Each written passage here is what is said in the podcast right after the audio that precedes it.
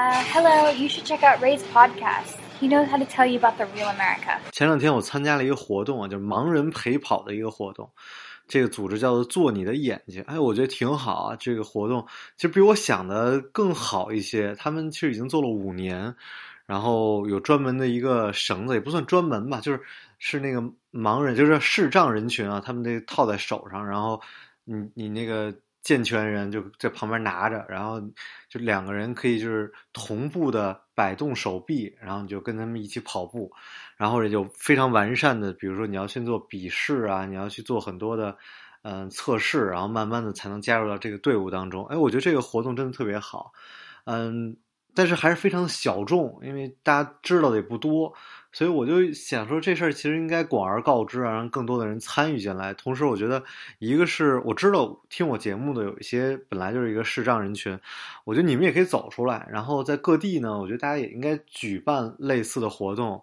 而我觉得 其实也不一定非要跑步吧，我觉得你一起是吧，聊聊天儿一起做做广场舞是吧，下下象棋，我觉得都是好的。我觉得你可以当沙包，你可以去做 那个什么盲人柔道的陪练员，柔道陪练。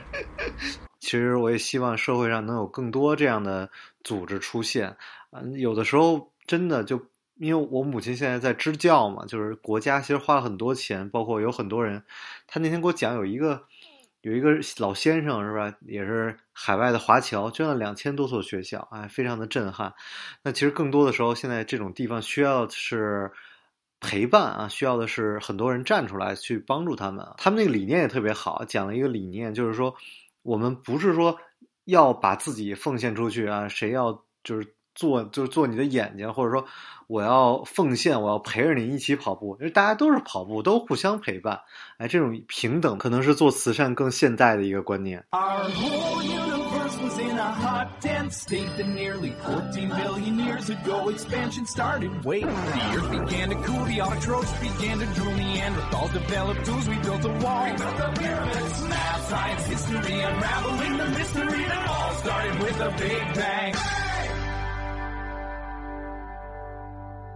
Hello，大家好，欢迎收听本期的老马侃美国，我是老马。 今天这个聊天啊，就是这个节目啊，是我期待了非常非常久，就期待了三四个月了吧，我就非常非常期待的一期节目。然后也跟这位嘉宾约了很多次啊，一遍一遍被人拒绝，这就是咱们的哲源啊，咱们来哲源跟大家打个招呼。哎，听众朋友们，大家好，我是目前身处英国、水深火热的张哲元。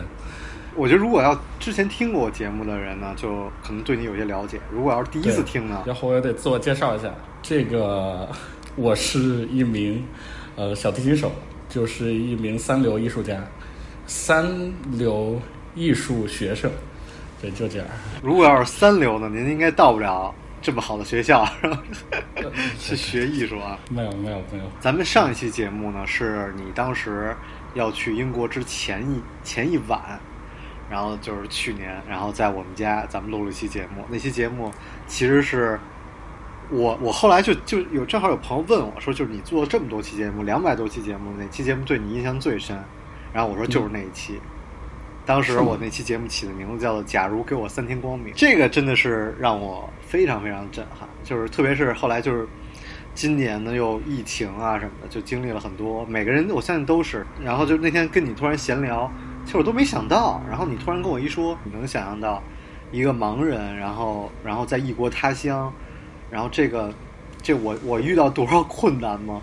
然后我当时就突然一下就懵住了。然后我觉得哇，真的是就无法想象。对，其实也还习惯就好。对，嗯而当时你跟我说说你，咱们俩当时就 待在我我我这房间里，就喝酒闲聊，然后想了各种各样会遇到的困难，然后也没有想到会遇到这么大的困难。是啊，我就真的是觉得有时候你人生的际遇就是你永远没办法去预测，因为我当时真的就应该是去年的九月二十或者九月十九号，咱们俩在你那个小家里。呃小公寓里聊天，然后某些主持人还在中间睡着了。嗨，对。就是，然后真的，我当时其实，其实咱们除了节目以外，还聊了很多东西。然后你也跟我说，来去到国外要怎么样怎么样。我自己也想到了很多，就是因为你作为一个特殊人群的话，到异国他乡会碰到什么样的问题。我之前那天跟你说，我说可能会碰到语言还是不行，就你你英文其实你在国内再好，或者你雅思分考的再高，我觉得一些就出了国的留学生是有体会的，就其实你真的到那边交流还是不行。我之前想过这个问题，然后我还想过钱不够用，我觉得我来这边揭不开锅也是有可能的，然后挂科也是有可能的，然后的话这边没办法融入人家的文化也是有可能的，就什么都想到了，但来到这边发现这些都还挺好。就比我想象的好，但是真的就没想到会跑出来一个 coronavirus。在疫情之前，疫情没有来之前，你你在你去了英国大概有半年了吧？你你什么体验？对，没错，的确体验总的来说，我只能说非常好吧。因为我在来这边读书之前，其实跟学校、跟呃系主任、跟我的专业导师有比较密切的联系。因为我来这边可能需要一些额外的一些帮助呀，或者一些支持，所以的话就一直提前跟他们就会去沟通。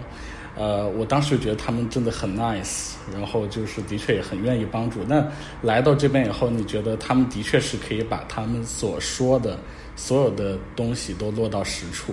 甚至比他们说的做得更好。我觉得比较有意思的、印象比较深刻的事情，就我九月二十二十号，呃，我是从上海飞的阿布扎比，然后的话中转，然后到的曼彻斯特。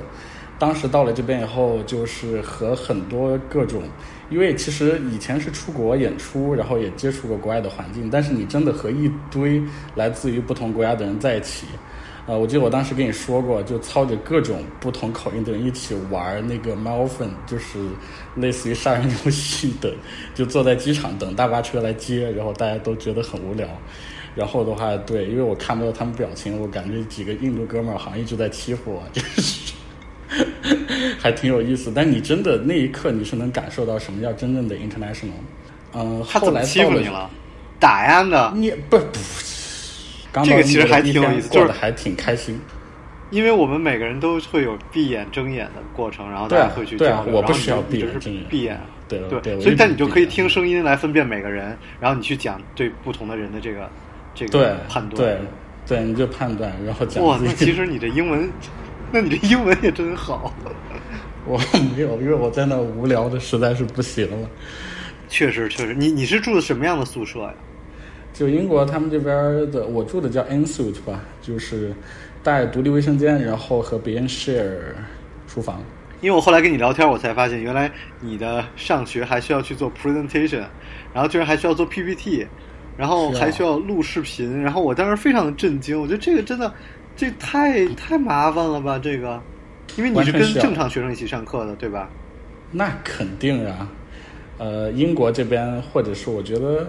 大多数美国也很少有这种就是特殊教育学校，就是他们这边就是肢体或者是其他地方有残障的学生，都是跟普通人一起上学，从小学一直到大学，一直到研究生，一直到博士，都是这样的。我觉得这太好了，因为我们不断在国内的新闻看到，有的人因为啊身体残疾，然后被学校劝退。呃，这这点的话，的确是因为他们有。很多年这样的传统，然后也积累了很多经验，所以的话就是他们可以提供一些帮助和资源。呃，也就是比如说我平时上课的话，我每一节课其实都有不同的小姐姐，不是同学，其实也是小帮我做 note taker，就是他专门因为我看不到老师黑板上写的内容，或者是呃他大屏幕上放的内容内容，然后的话旁边就是会专门就我每节课学校都会专门安排一个同学给我做笔记的。对，志愿者，呃，不是志愿者，我觉得他们应该是做那种 part time job，就是呃兼职，然后的话政府给他们付工资，大概应该是这样。哦，他们也是学生吗？他们是学生，对，就是各种不同专业的学生。所以这个人是不固定的，就你可能不同的课都会有不同的人。呃，会固定几个人吧。就是如果你觉得这个学生他给你做笔记，就如果你觉得这个人对你的呃提供的帮助和服务你不满意的话，你可以跟学校提出来，他可以给你换。这得多命啊！你还嫌弃人家，人家来帮你还嫌弃，所以你换几个了？所以啊，嗯，我一个都没换过，对，都觉得他们很好，始终如一。嗯，就是除了这些，那 PPT 什么的都是他们会帮你一起来做。有，就是你在这边的话，包括你要平时到图书馆里去查一些资料，或者是你所有你要做 research，你要需要的书的话，呃，学校都会在图书馆。然后单独又给你安排一个叫图书馆助理吧，叫 library support worker，然后的话帮你去找你需要的书，找到了以后呢，他看你需要的是盲文还是需要电子版。如果需要盲文的话，学校会专门帮你做一个盲文版本的，就是你需要哪本书，他们就帮你做。然后的话，如果你需要电子版的，他们就用扫描仪帮你把就是这个呃纸质的书扫描成电子版，这样我在电脑上就可以阅读。对。但其实我记得你跟我说，就是你已经不太都去读盲文了，因为就是苹果都可以直接读屏了，对。对对对，所以我现在就是我平时我需要去读的一些呃学术上的材料啊，或者是需要的一些 reference，我基本上都是让他们就是直接用个扫扫描仪帮我扫描成 Word 或者 PDF，然后我放到电脑上，我就可以阅读了。对的，包括谱子是吧？谱子不可以，谱子还是得盲盲谱。对，哦，盲谱就是会会有人就给你讲，不是说就是别人拉一遍，然后你就可以记住。天才的小提琴手，这这这个也，我平时上课的时候，对我也是会把老师上课他的讲课内容，还有他的演奏，我都录下来，回去对我大概听一下，基本都差不多。其实我我对盲谱的使用也不是很。熟练对，虽然他们给我准备了一堆，但是那个都堆在我房间里，我基本都没打开过。就哎，然后我我基本我基本上就是对去听一下录音，然后大概就会了。还所以还是天才。就这个上学的时候有什么感受？你觉得老师什么怎么样？包括同学怎么样？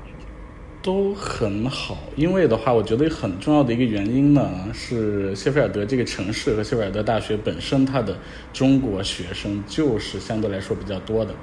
呃，去年还是前年有个 statistics，有一个统计数据，就大概是有六，就整个谢大大概有六千多中国学生。然后的话，再跟你说一个数据，那天我跟老马说的，就是谢菲尔德。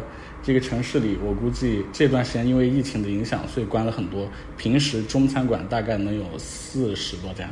呃，然后的话就是关于你说，就跟这边的学校还有老师的话，我就是因为他们其实跟很多他们之前因为学谢菲尔德中国学生多的原因，所以的话他们也之前带过很多中国学生，所以的话就是一个他们对中国学生还是很熟悉的。就我们系主任他都有微信，你知道吗？专门建了一个微信群，嗯，然后的话，对，然后在残疾人方面呢，相对来说，因为他们有比较完善的这样的支持体系吧，而且总的来说，我觉得还是资金方面政府会支持，所以的话，呃，总的来说，对于我来说，我觉得体验还是就是很好，也很愉快的。他的这个专业水平呢？你觉得？专业水平很好，他就是综合类大学和。单科大学的一个很大的区别就是综合类大学的，呃，他学习的理论知识可能相对会多一些，然后平时的话会让你就是去做一些更综合的知识的学习和研究，包括一些跨专业的。啊，如果是在单科大学，比如音乐学院的话，那你每天除了练琴，就肯定还是练琴。总的来说，还是跟音乐相关的吧，包括音乐心理学，呃。甚至一些音乐管理或者是营销方面的学科都会有，我觉得。哟，您还学营销了，这家伙。对，艺术家得吃饭，可以倒腾口罩，现在可赚钱了。对的，有人倒腾，我身边真有，我身边真有同学正在卖。太多了，太多了，就每个朋友圈，我觉得所有人都变成卖货的了。真的，真的，真的，对。咱还是聊聊艺术，咱聊艺术，现实太残酷了，接受不了。OK，我觉得都好。对我现在因为这次疫情的，我已经觉得没什么好残酷的了。我觉得一切东西我都能接受。对，嗨，那您那你在那边读书有遇到过其他的残疾人吗？有，就是比较有意思的。我之前应该每个星期我都会去一个他们这个叫呃，Royal Society for Blind，就是皇家盲人协会吧。呃，我应该是每周会去参加一些他们的活动，然后的话，他们比如圣诞节会聚餐，然后我也会去，在那认识了一些英国当地的盲人，然后让我很惊讶的就是我我我就是了解一下他们平时生活或者工作的情况，然后有两个有两个我不知道应该叫叔叔吧，还是因为人家四十多五十岁的，然后我问你在哪叫哥，显得亲切。啊啊，你太社会了你。然后我就问我说：“你都什么工作？平时？”然后的话，对一个告诉我他在 Santander，他在桑坦德银行当经理；另外一个在汇丰银行当经理。对，天哪，就是他们居然他们盲人当这边的啊这边的盲人的就业是非常非常多元的。呃，原因呢，其实我后来详细了解还是跟他们的就是支持或者是保障体系有关系。因为你任何一个人在这边就是盲人，如果在这边就业的话，他专门有一个服务叫 Access to Work，就是政府会给你提供。就比如说你平时需要，如果我做这份工作，呃，因为我是盲人，有一些视觉上的工作没办法处理的话，他会专门给你配助理，就这个助理的钱是政府来出的。然后的话，你平时需要的一些辅助器材，对你平时需要的一些辅助器材啊、比如说有一些视力不是全盲，不是一点都看不见，就是有一些视力的，它大概需要一个注视器啊，或者是就辅助视力的一些器材或者是器械吧。有一个叫 CCTV，对我忘了全称叫什么，我不过我估计很多很多，对对对对对，应该就是那个东西。然后的话，政府都给配，只要你需要。所以的话，我觉得基本上，如果他们这套体系比较完整的话，盲人在这边的就业就是，呃，大部分职业其实你是可以有选选择权的吧？你知道我那天去买那个就是 Apple Care，就是苹果的那个保险，然后那个啊。就是在服务我的那个女孩就也是盲人，哦，然后还聊到了你，然后她说：“哎呦，哲源啊，没听过呀、哎呦喂，我真荣幸。这个工作啊什么的都聊完了，我就特好奇吃了，哎，这吃你是怎么解决的？是在这个学校食堂每天去那儿蹭饭？学校没有食堂，没有食堂，谢谢。我不知道美国可能有一些大学是有食堂的吧？英国基本上我们宿舍楼下就是食堂。我，但是英国所有的大学里，不管是从本科到研究生，基本上都是自己做饭的。我没有听过，反正谢飞肯定没有食堂，我知道的其他的学校也没听哪个学校给包餐的吧？我觉得真的很少。就没有 meal plan 哦，这样啊、对，没有 meal plan，没有。对我平时就，呃，会自己做一部分吧，但其实做也做不了什么真正所谓的饭。我大多时候去超市买一些速冻食品，比如说速冻饺子、速冻包子，呃，平时自个儿煮煮面条什么的。然后我来这边的时候，我一个朋友送了我一个，我估计很多听众朋友应该知道这个东西的煎蛋器。就估计直径不到十多厘米的一个小圆盘儿，就你你一插电，然后就你可以在上面煎鸡蛋。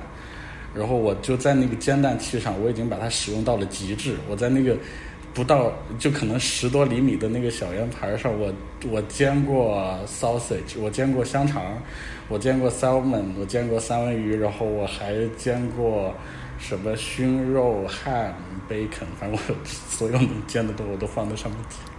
然后就弄得到处是油，就 但我我觉得这我其实不太能想象，您怎么就是说这，您怎么判断，比如饺子有没有熟什么的？这个是饺子有没有说一个听声音啊，熟了会会那个沸腾，然后还有一个你打开尝一个不就知道了吗，大哥？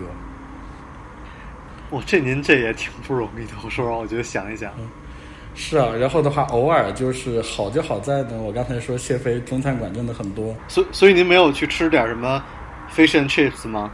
我吃我这个一出门可能往左走不到六十米，就有一个小店是印度人开的，然后里面就是 fish and chips，呃，四磅还是三磅一份儿，给你吃到撑，你根本吃不完。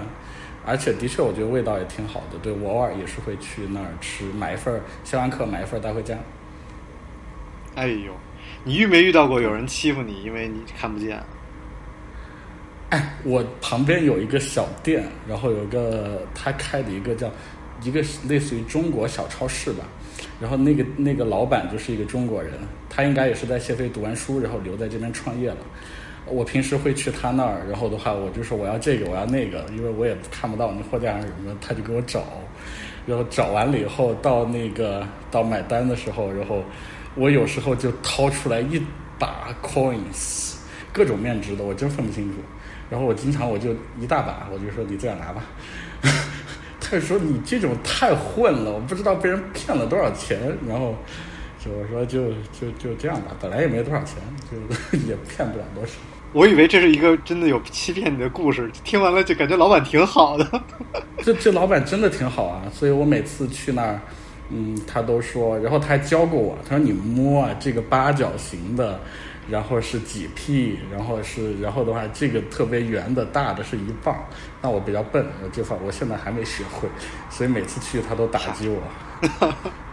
哎，真挺好，真挺好。我觉得这个如果没有疫情，感觉你会特别顺利的毕业。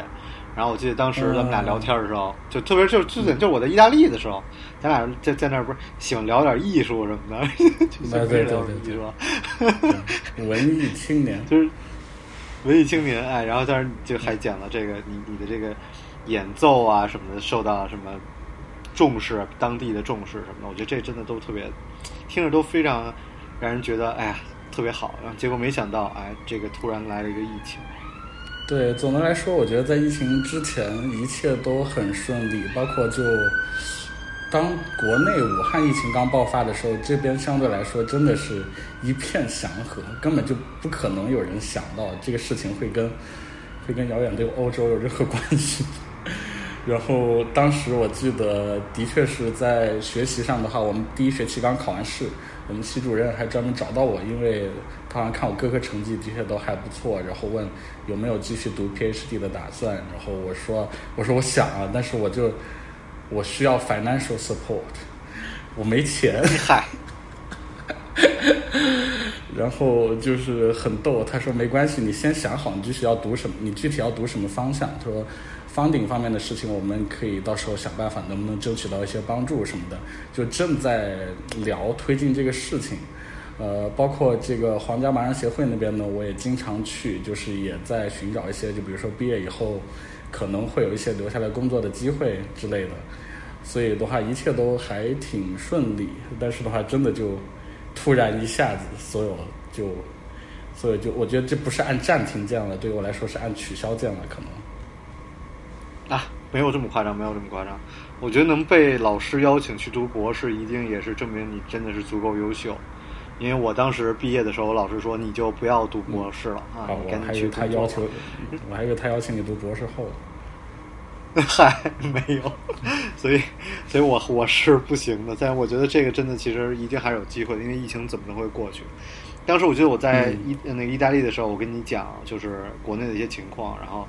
你你当时跟我说，你说还有听众，然后是武汉的听众，然后跟你来讲，然后我特别羡慕，因为那些听众没有没有人联系我，然后我觉得，对，而且我觉得有很大的可能性，现在这名女性的听众就正在听我们的节目，因为她是每一期都不落的。然后就是她跟我讲了很多，就因为你听就是当地人这样的话亲身经历来口述他看到和经历到的武汉和那个时候封城时候的一些景象，我觉得真的是很很很震撼的。嗯，后来不用震撼了，你自己也经历了。我自对，我现在正在经历。对，我们当时，我们当我我当时在意大利的时候，我也没有想到欧洲会会这么夸张。然后我刚走一个月。米兰的那个大教堂门口都封了。对你不会想到欧洲现真的是最严重的地方之一吧？我觉得，呃，反正我平时一直还都在关注。现在虽然说相对从确诊病例来说，美国的确是全球最高的，毫无疑问。但是就从死亡率来说的话，英国是全球最高的，因为现在英国确诊大概到二十一万吧。应该是最新的数据，然后二十一万人死亡就三万多，我估计马上就到四万了。就你想，美国一百多万，然后死亡也都不到六万，所以英国这个真的是看起来很吓人，对。而且其实英国的医疗体制之前是一直是被大家夸奖的，然后觉得非常被大家认可的。NHS 你有就你有去过医院吗？呃，我没有，我还真的没有。但是，就是我我因为我之前知道 NHS 的话，相对来说就它的确是服务设施和体系都比较完备吧。但是的话，现在它的 NHS 已经彻底改成了 CHS，已经不是什么 National Health Service，已经变成 Coronavirus Health Service 了。然后就是啊，现在这个这个基本上就在这种疫情期间没办法。对，完全就是这样，所以呃也不知道现在他们这个据说，反正有人说 NHS 已经快撑不住了，所以的话，的确他们这边很多医学院的学生是提前毕业的，哪怕应该读到，因为医学院不是读五年嘛，然后一些好像就刚读到大三的学生都提前毕业，然后上前线，很多退休了的医生和护士也都召回来，但是即便这样的话，还是觉得有点呃。就是没办法，还是不够，没办法，对，还是不够，还是不够。在意大利的时候，然后跟你聊天，然后我当时有点想去看你，你知道吗？我当时想去，哎，英国离得也不是特别远嘛。然后结果您您那时候好像是在，不不是你那时候好像是在瑞典是吧？哦，对，我一月份去了趟，一一月份去了趟瑞典，对，呃，对，所以你不在，不在英国。对对对对对，我今年就是跨年的时候在在伦敦。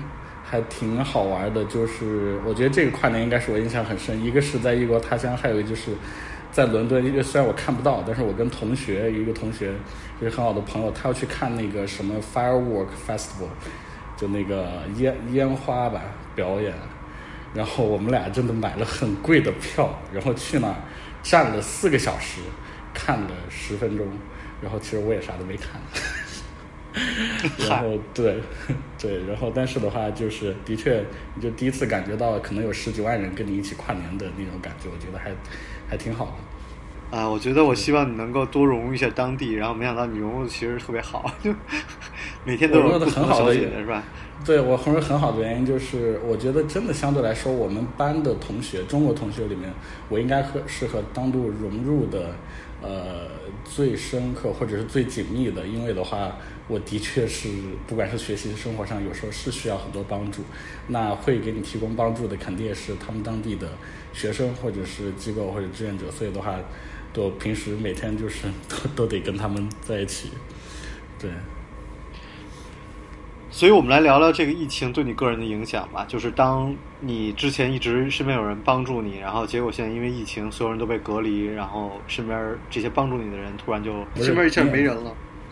对对，真真的，因为我印象很深的，就之前疫情在英国开始爆发的时候，我其实都没太当一回事儿，因为当时 chef 有谢菲尔德是比较晚才有确诊病例的一个城市吧，我觉得相对来说，当时我们这边还没有，所以的话，我觉得至少这个城市还是很安全的。然后我记得，呃，应该是在三月初吧，还是还是二二二月二月底的时候。呃，当时我的导师，专业导师还给我安排了一个活，说这边有一个音乐学校，就大概一个中学，说你去给他们讲讲课，然后去给他们拉拉琴什么的，然后跟学校那边都联系好了，那边校长反复一直在跟我联系，希望我过去能跟他们去做这样一个活动，然后，呃，我都还准备了很长时间，然后但是后来就觉得好像疫情越来越严重了，就你不知道你到底还应不应该去，那个时候对于。不用那个时候，现在对于 我估计英国人来说，他们也觉得就是很多人聚在一起不是多大的事情。但当时我觉得，其实我还是一个典型的中国人嘛，就也是听家里人说，我觉得那种场合，你想可能有一两百或者多少学生聚集在一起，然后的话你跟他们在一起，我觉得可能还是会有一些危险的。而当时我还没有口罩。呃，但是我我一直都还在说跟校长那边联系，我说我是我很愿意去做这样一个事情，呃，但是的话，一直到我记得是一个星期四吧下午，我突然接到了学校的邮件，说谢菲尔德已经谢菲尔德大学已经有第一例确诊病例了。然后我那天晚上一晚上没睡着觉，我真的犹豫了很久，我到底应不应该去，你知道吗？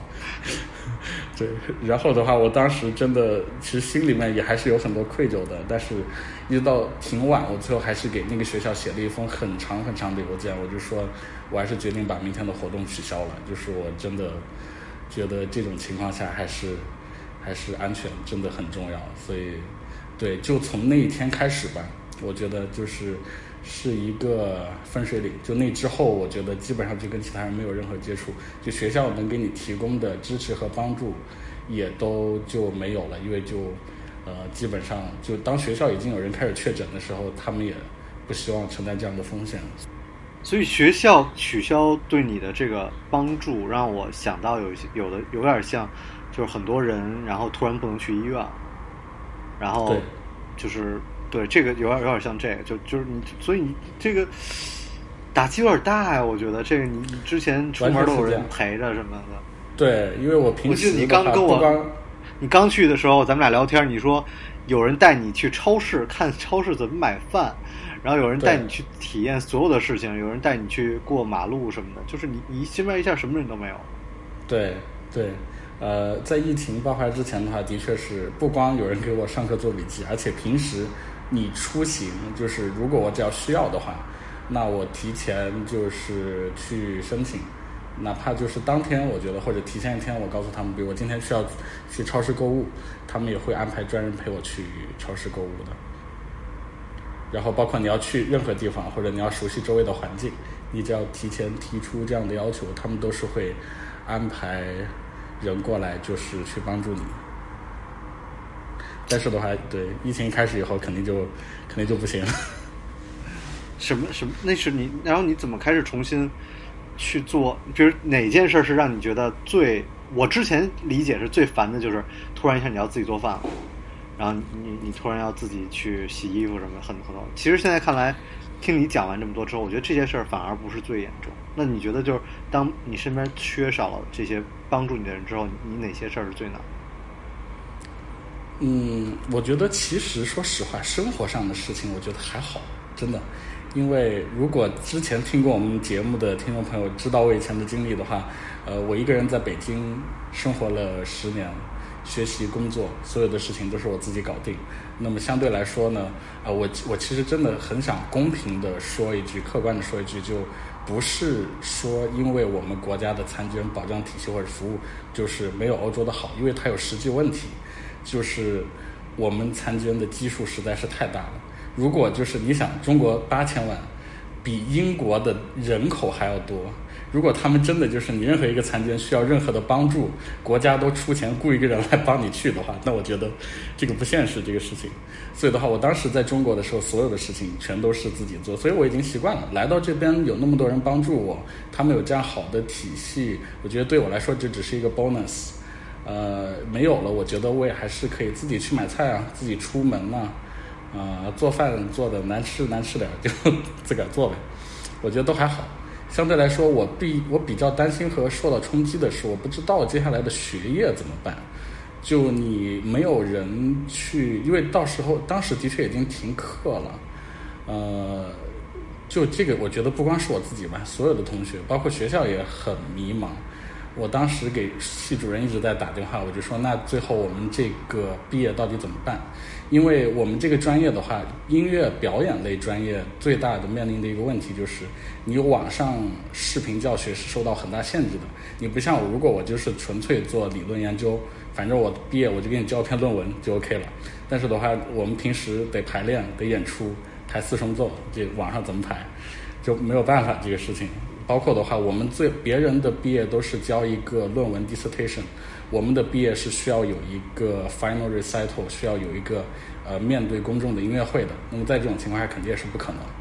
所以的话，就自己一直很，也不是很焦虑，就是不知道具体最后学校会怎么办。然后学校给你的回复，也就是现在我唯一能给你的答案是我们也不知道。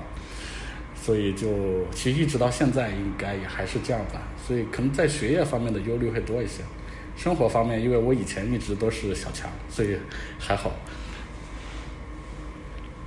所以今天是五月十号，那么今天英国的疫情新增有多少人数？我觉得目前为止这几天英国最少每天新增也新增也得四千到五千，最多的时候会到七千甚至八千，就每天。你身边有人就是这样的我认识的，就是我认识的人，我认识的人没有确诊病例，但是呃，这其实也是我，呃，也不是反思吧，算一个体会。我就觉得，疫情这件事情，其实很多时候，呃，它对我们最大的影响，是它一些附带或者是连带的一些效应，不只是说就是疾病本身。因为身边有很多人，特别是这样在海外留学的同学。呃，你想就这种学生公寓的话，我可以大概大概跟大家描述一下，就不超过十平方米的一个小房子。那么你在这样一个地方，它跟国内还你在家里不一样，家里有厨房对吧？有客厅、两间卧室，或者至少你有家人。但是的话，你一个人在一个十平方的小空间里面完全封闭，这样超过两个月，嗯，我身边是有很多同学。其实包括我比较好的朋友，心理上已经是受到很大很大的伤害，而且，像我之前跟你说的，真的因为这个事情，已经我真的已经很已我们已经努力的去在寻求寻求一些 NHS 的帮助了。所以其实我就是疫情在我这边的时候，我是比较紧张，我每天在看，比如说那个有一个哎有一个病例离我就一公里以内。然后我就觉得特紧张，嗯，然后那个时候我其实已经跟你在聊了，然后你那时候说说啊，你那一公里以内这有什么呀？我们学校好几个了。然后我当时啊，我说你们都这么夸张了，你记得吗？我觉得为什么当时我觉得你这个不算很夸张，因为我这里旁边就是很近就有个医院，那么英国最早确诊的好像那几例就住在，因为因为谢菲尔德大学啊，谢菲尔德哈勒姆大学的医学专业的确比较好，他们这个医院也比较好，所以。最早的几例是住在这儿，就离我很近，所以我我当时也不觉得怎么样。但是的话，的确是前两周吧，就是学校也官宣了，的确是有一名中国学生然后去世了。但是的话，不是因为确诊病例去世的，是因为自己在房间里面呃自行封闭，然后的话心理压力很大，作息不规律，突然猝死。哇天哪，天哪！居然有这种事儿发生！有有，我那天我跟同学在一起聊天的时候，就很感慨。我觉真的，你说对于他的家人或者是父母来说的话，那一个孩子出来读书，那人读没了。然后最关键是，我我觉得真的，如果在国内，我们还在想一想，如果碰到这种情况，在国内家长不得去学校找个说法？这种情。但你说，就他中国的爸妈在这种情况下，他怎么办？他连来他都来不了。对，所以真的这就这事情，因为也有学，因为我因为也有我我办出去的学生去咨询我，就是说要不要回国什么的。然后你知道，我其实现在有点觉得，我不知道我说的对不对，因为我当时就是觉得，我说你要看，因为如果你比如你回来，你签证没了。那这有点得不偿失，就我觉得你还是应该自己，就是因为毕竟那个地儿也不是只有你一个人，对吧？你还是应该去扛过去，或者说，在无论在哪儿，你要，你要就你要经历点事儿吧，你才能成长起来。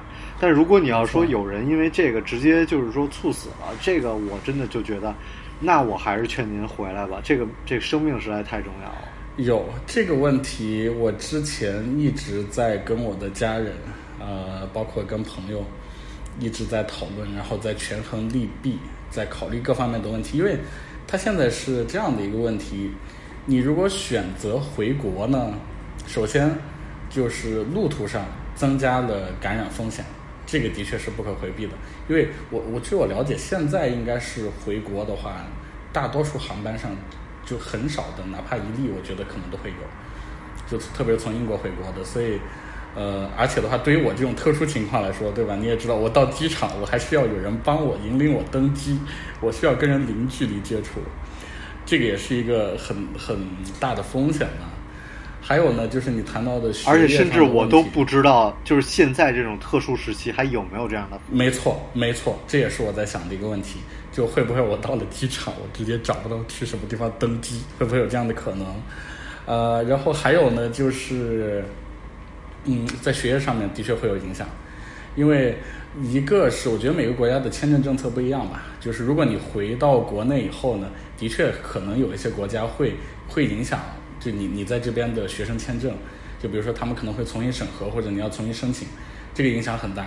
还有的话就是回到国内呢，虽然说你也可以继续视频上网课，但是我们都知道，就是呃，国内现在网络相对来说也有一些限制。那么基本上国你首先到国内以后，Gmail 肯定是用不了，你的谷歌邮箱肯定用不了。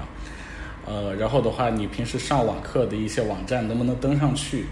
呃，就包括我们班其实有很多同学是回了国的，但是回了国了以后呢，平时上课就是属于进了房间，然后两分钟就调出去，然后再进，再调出去。就你这样，你其实你根本你也上不了什么课，你也你也没有什么办法。所以的话就是，呃，这个真的很为难。那在当地待下去的话，的确是一开始我就想，我就自己在房间里隔离嘛。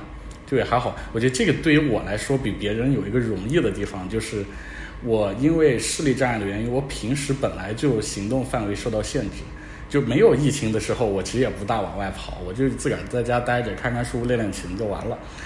然后这个时候呢，我觉得您都伦敦跨年，您都没事儿都跑到瑞典去了，您还没事儿待在家，您够能浪的了，你还你这你还得怎么才行啊？你看 老老老贴我老老底儿，你 这你还想你还想没事儿天天去哪儿啊？我觉得这个您这个对自己的这个要求实在是有点高了，我跟你讲。不是，就其实，但是我其实跟你说实话，就对于我来说，我真的我在房间里待了那么长时间，我心理上完全没有任何一点憋屈或者是难过的那种感受，我觉得都还挺好，真的，就是我我心里的感受吧。所以，所以我不知道，就是说，所以我就把它归结为是因祸得福，就因为我平时就这样。但是，当你真正听说了你身边有离你很近的学生，要么就是就已经已经去世了，或者要么就是已经到叫 ambulance 的程度了的话，对你的心理影响真的是还是会挺大的。而且就像你说，现在我觉得真的，目前我们留在英国的这些学生的话，呃，有一个很重要的原因，为什么没有安全感？是你在这里真的不能身上就身体出任何问题。你在这里哪怕一个很小的发烧或者是任何事情的话，就是你真的得不到任何帮助的。就一 NHS 现在是不管这种事情的。然后的话，就你现在在这边的话，你身体出了任何问题，只能自己扛。对我那个同学说的，只能自己扛，扛不过去就挂。那说实话，其实就算得了这个新冠，也是要自己扛，因为这个也是要自己扛。对，也是自己扛。所以说到底，就还是要好好锻炼身体。咱俩要一起加油减肥，我跟你讲。加油减肥，弹钢琴是吗？对，弹钢琴，咱们一起来合奏一首。我我特喜欢问人的这问题，就是我我就想问说，疫情让你有让疫情让你有什么变化？疫情让你有什么反思？因为对我变化，我觉得还是挺大的，对我影响真的挺大的。我我我我，所以我也挺想知道，就是对你有没有什么影响？哎，就是对你有没有什么反思？这样。嗯。对我的反思的话，首先第一点就是，我觉得这点可能我们俩真的，我觉得很多人都会一样吧。你会觉得你自己的健康，然后还有开心，还有你身边家人的健康和平安，就变得什么都重，比什么都重要。就我，我以前真的，我是一个那种。我从小学我开始住寄宿学校，就是我跟家里的连接其实相对来说是比较少，家里对我也比较放心。但是的话，我现在真的我不夸张的，我每天我每天至少我肯定要给我妈打一个电话，然后我还真的跟她一聊就能聊俩小时，我也不知道跟她聊什么，就各种车轱辘话说过来说过去的。但是的话，你就知道你的家人还平安，然后的话你心里就会就会比较比较安。比较平和，或者是比较放心一些。就首先是你更注重亲情了，我觉得这个对于我来说是一个很重要的体会和反思吧。然后还有一个事情的话，就是呃，你真的去，你真的没有办法去规划，或者是说去计划很多事情。就真的之前我们说的，就你你哪怕有再好的计划。但是的话，你不知道这个世界是另有计划的，所以在这样的情况下，你只能去做好自己能做的事情。我觉得在这种时候，就嗯，心态的平和，或者和或者是说相对来说，呃，心态上的一种放下执念，可不可以这么说？变得很重要。就是很多时候就因为一开始我跟你说，就我一开始我真的心里我是很迷茫，然后我是懵的。我最懵的事情不是因为你自己待在房间里，或者是因为怎么样。我最懵的事情是之前我跟你说的，因为我之前所有的事情都在按我自己计划的那个轨迹向前发展，但是突然一下子因为这个事情，很多很多事情，包括我以后，呃，我的人生、我的事业、我的学习，甚至我的感情，很多事情真的就可能会被影响。所以我觉得，就这个时候你就会。想去怎么样更好的就调整自己的心态吧。行，那咱们先聊聊感情吧。感情不聊，不用不要占用公 公共空公共资源。感情不能随便聊，千头万绪聊不完。虽然你说了这么多，但我我其实这边也不算说是浇浇冷水或者怎么样，因为你知道疫情，然后我身边的人。也很难，虽然我们刚才听了这么多，你讲你很多很难，就是我身边人很多人经营了几年的公司一下就没有了，然后是人生的变故。因为你你刚才讲说一个人待在一个房间里，我觉得想想确实真的很艰难。所以我一直很庆幸，就我我觉得我住的房子还比较宽敞，就是我可以来回走来走去之类，然后可以嗯，就是玩游戏什么都特别都我觉得还挺舒服的吧。但是有钱住单身公寓，就就你你刚才讲，就说就是学生一个人住在十平米的房子里，然后我觉得很多家庭两个人为什么会离婚，是因为两个人突然被关在了一个房子里，也很惨。就是这个，我觉得真的是不同的人有不同的苦难吧，就是有人不同的人有不同的苦难。然后是没错，嗯，对。然后我觉得我们最应该学会的还是随机应变，然后顺其自然吧，就是都不用想太多。我之前说你什么时候办毕业的那个演演唱会，我要去看。那个其实我真的我是音乐会，谢谢。啊，音乐会就您哦，不是波切利那个。没，嗯，就是我说，如果您要是有机会办那个毕业的音音乐会，我一定特别想去看啊，这个太难，所以还是希望有机会能办这个音音音乐会，然后也希望。想开点儿，真的想开点儿，一切都会。希望吧，希望，对，希望这些都能早些过去吧。嗯，对，我觉得你特别是可以多看看圣经，是吧？对我平时在家里就是那个十平方米的小房子里。我一开始练琴就什么都忘了，因为我是住一楼，然后的话有一个窗子，外面就是一条街，所以我每天下午开始练琴的时候，那个街上有好几个老外就站在外面听我练琴，我觉得也挺挺有意思的。所以，呃，有时候你觉得就在这种时候，音乐的确是能够给你心灵一些慰藉吧，或者力量。从外边往里边扔硬币，扔硬币，接着，扔不进来，我那个窗户打不开，对。能看我自寻短见，就是，反正都挺好。我觉得这对于我来说，就可能是人生的一个很难忘、很难忘的插曲吧。但它也就是一个插曲而已，所以我觉得都会好的。一切都还是会过去的，然后一切也会恢复正常的。而且，我觉得，因为我我觉得像我们这边现在已经都正常了，然后我反而觉得很不能说。不能说怎么一个感受吧，就是我发现很多人在疫情之前想明白了很多事儿，当生活真的恢复正常了之后，那些事儿也就又忘了，又开始重新去追名逐利啊，重新去追求那些东西了。就是我们人类是善忘的动物，人类是善忘。对，希望你注意安全。我觉得最后的祝福就是注意安全。行，那咱们就这样，咱们就这么约定了。我们。下期节目再见，一定要保重。好的，我是老板，我是哲言，拜拜。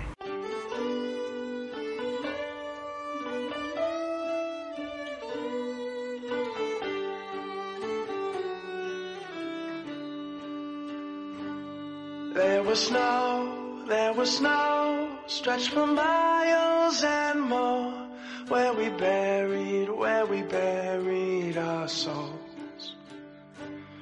Oh, alone, oh, alone, for them days left and gone, where we sang and where we danced to a brighter song. But now I look upon a field with bodies stretched out and I feel nothing. But something's burning in my soul. I let it lose control and I'm in.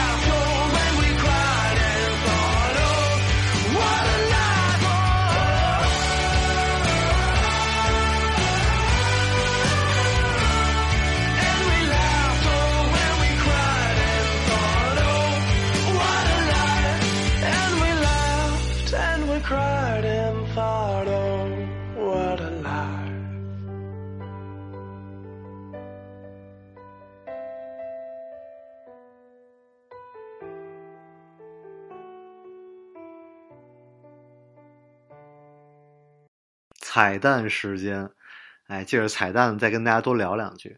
我当时去参加完那个陪跑的活动之后，跟哲人又聊了好多关于慈善，然后关于这个他们实际需求的一些事儿啊。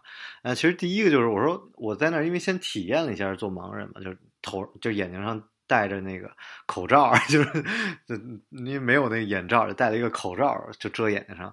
就是别人扶着我怎么走路啊，甚至包括跑步。其实您您真的如果自己闭着眼睛跑步，你可以试试，其实特别恐慌，因为你完全不知道前面是什么，因为你跑步还有一个速度嘛，你就就特别慌。就那个体验是啊、还蛮蛮震撼的。所以所以所以我当时跟哲源有聊到，我说你觉得真正你们在你们需要什么呢？因为他们当时那个组织，我一直是觉得。哎呀，影响力太小了，都做了五年了，做两百期活动。您想，其实他每个星期可能都会有这种活动，其实很不容易，坚持很不容易。但我说，依然知道的人太少了，包括北上深，可能也就这四个、三四个城市有相关的活动，都是因为可能有的时候看到盲人在跑马拉松，所以才去陪他们的。然后，但是我就我就他就说，是，但是，嗯，哲源就说说。说，我当时就跟他聊，我说：“你说咱们能做什么呢？咱们做个节目，是吧？天天陪他们来聊他们的生活。”哲源说：“你你说这个，我也不愿意老看这个，就我们这种这种人去卖惨。”，我说我说您您说跟我想的一样，而且这大家就是看看看，大家听 残疾人讲自己的生活怎么不便利这事儿吧，他火不了。就还不如说有一个人，比如有一个盲人，是吧？这个脱口秀演员，或者说他是一个相声演员，或者他是一个歌唱家，他突然火了，哎，他对这个社会的影响，或者他对这个法治的健全可能有一定推推广。像咱们这种还是比较边缘的人群，嗯，很难受到重视。所以我说这个事儿很难做。然后当时那个我听他们还有一些别的一些想法吧，然后我跟哲人聊，我说你觉得真正需要什么？哲人说其实最需要的就是赚钱，怎么有更多的职业。所以这块呢，我其实又又跟他聊，我就说是啊，我说这个有饭吃这才是关键的，对吧？那其实你想，他们上学，其实在国内上学还是挺受影响的。那么就是最好就是学门手艺，但是手艺这事儿呢，它这个被更新换代又特别快。然后我就说，那我说对，其实特别有意思，就是我之前讲过说人工智能靠人工嘛，就是那好多都是那个。画画的，就是说给你画圈的这个，但是其实这个盲人可以做另外一个工作，就是声音识语义识别，就是语音语义，这是人工智能的另外一个东西。它其实也是靠人工去编，就比如说你听到一个声音，那这声音需要一个人去给你定义这个声音它是代表了什么意思。那这个又是大量的人工去做这件事儿，那这个就是现在就是盲人可以从事的一个职业，但是它依然不是一个特别嗯。主流的职业吧，所以现在有很多的，包括我觉得苹果啊，像淘宝，他们其实更容易去做一些啊，比如说客服之类的，让残疾人去参与。我说这个其实是更有意意义的。所以有时候我们我跟哲源聊聊聊到最后，就说到底什么是真正有意义的慈善？其实反而是企业，反而是嗯。不是说给钱啊什么的，反而是真的有人站出来说，我我给我我来成立一个公司，然后真的能够让更多的人能去做一些什么事儿。所以哲源聊到最后，他也说到，就是说，可能嗯，包括他在海外，你思考到最后，你发现很多东西是政治的问题，或者说不同的国情，他能做什么。但是我就说，我说对，我说慈善这件事儿，就是你不能给别人太大的。压力，你比如说你，我让你 奉献你自己的 人生出来做什么事儿，没必要。嗯，反正我我个人几个想法吧。第一个就是，我觉得如果真的有钱人出来做慈善，你拿钱出来，那你就是给做慈善的人高薪，这是一件事儿。就是你不要让说想做慈善的人，这些人都不拿钱，我觉得这个是不对的。那那嗯，就是。高薪去让一些人去做做这件事儿，然后去对慈善的人群有一些帮助。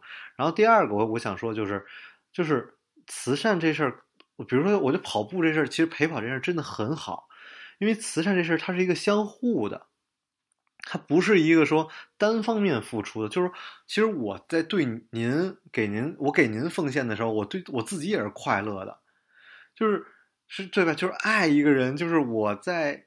去 爱你的时候，我我奉献，我让你快乐的时候，我自己也是快乐的，这是很美妙的一个体验。所以，我跟哲源当时我们俩聊天的时候，我说这事儿你不觉不觉得有点像教教堂啊，有点像教会？为什么有教堂？就是每个礼拜大家要去礼拜，每个礼拜我要去做做做奉献，我要去祷告，我要去忏悔我自己，然后我要去对别人好啊。我我他每每次去教会。第二个行程就唱完歌，第二个事儿就是你要跟身边人打招呼，哎，问您您这礼拜过得好吗？您好吗？什么的，就是特别好，我觉得这是特别好的一件事儿。所以，哎，他每个礼拜我去跑步，哎，我在去照顾别人的时候，我自己也收获了快乐，是吧？我可能。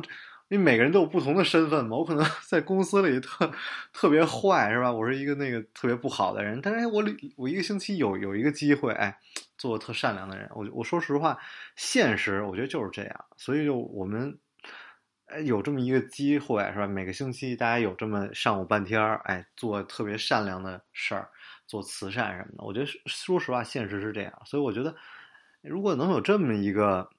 团体或者有这么一个机构，在各地都开花，然后大家都可以，哎，是吧？咱们让这个，是吧？可能 健不健全的朋友，disable 人群，他们也出来，然后说走一走，是吧？他们现在出行都是困难，哎，但有一个机构，说？大家可以去地铁站接一下什么的，然后能够把大家拉出来，然后去看看。风景啊，聊聊天儿是吧？互相做什么什么事儿？你我反正都要健身嘛。那我一个礼拜出来健健身，那您也一块儿健健身，然后之后大家聊聊天儿，哎，也没必要说吃个中午饭什么的。我看大家就是健完身就就散了，哎，挺好，真的挺好。